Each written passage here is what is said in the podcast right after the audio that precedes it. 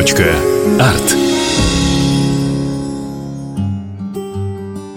Когда будете гулять в начале мая по площадям и паркам городов, когда услышите бодрые первомайские песни и поздравления, непременно вспомните, что некогда в эту весеннюю пору люди объединились в сплоченный коллектив, чтобы потребовать установить им восьмичасовой рабочий день.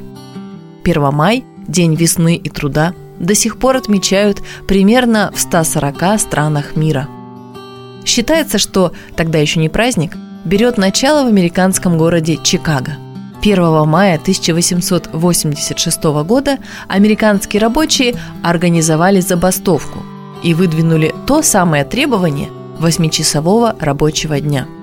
Забастовка, правда, закончилась кровопролитным столкновением с полицией. Не слишком празднично – но в июле 1889 года Парижский конгресс Второго интернационала в память о выступлении рабочих принял решение о проведении 1 мая ежегодных демонстраций.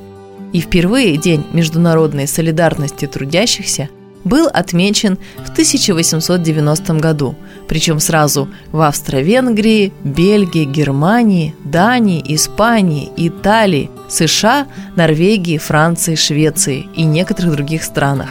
Но в Россию праздник пришел в том же 1890 и это произошло в Варшаве. Вдохновившись примером американских коллег, действиями поляков, российские рабочие постепенно пришли к мысли о начале акций протестов. Но первые массовые демонстрации пролетариата были отмечены в 1897 году, когда праздник приобрел политический окрас.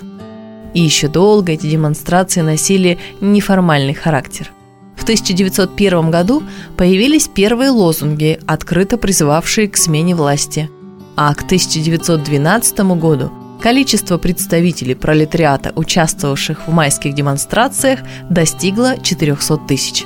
И уже в 1917 году миллионы людей шагали по улицам, требуя свержения царской власти.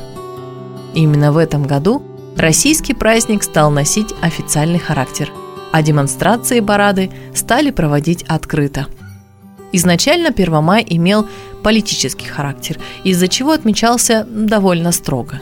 Но со временем он превратился в любимый народный праздник. Лозунги, призывавшие к действиям против капиталистического уклада, сменились транспарантами, на которых были написаны торжественные поздравления. Люди стали отмечать эту дату в семейном либо дружеском кругу, радуясь двухдневным выходным – Традиционно первый день посвящался параду, на котором политические речи сменялись поздравлениями. Проводились масштабные шествия и концерты. А вот второй день можно было провести на веселой маевке с близкими людьми и отдохнуть перед рабочими буднями. Но даже один выходной уже неплохо. В Хабаровске 1 мая исторически отмечали с размахом. Благо, главные улицы города, широкие и прямые – будто созданные для парадов, вмещали тысячи желающих. В последние годы количество участников достигало 50 тысяч.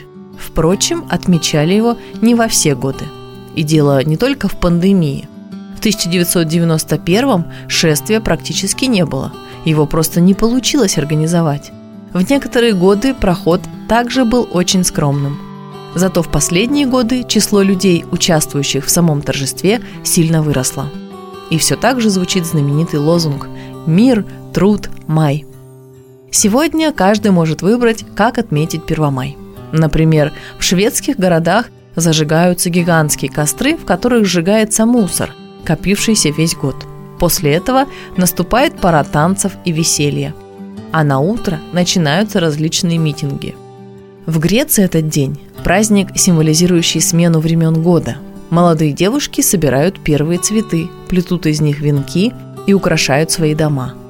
В Германии существует прекрасная традиция. Влюбленные молодые парни сажают деревца перед окном своей избранницы. А во Франции 1 май ассоциируется с ландышами. Именно такие цветы, олицетворяющие счастье, французы дарят, поздравляя друг друга. Так что выбирайте и смело празднуйте. Вы, кстати, как будете отмечать 1 май? В любом случае не забудьте поздравить друг друга и хорошенько отдохнуть.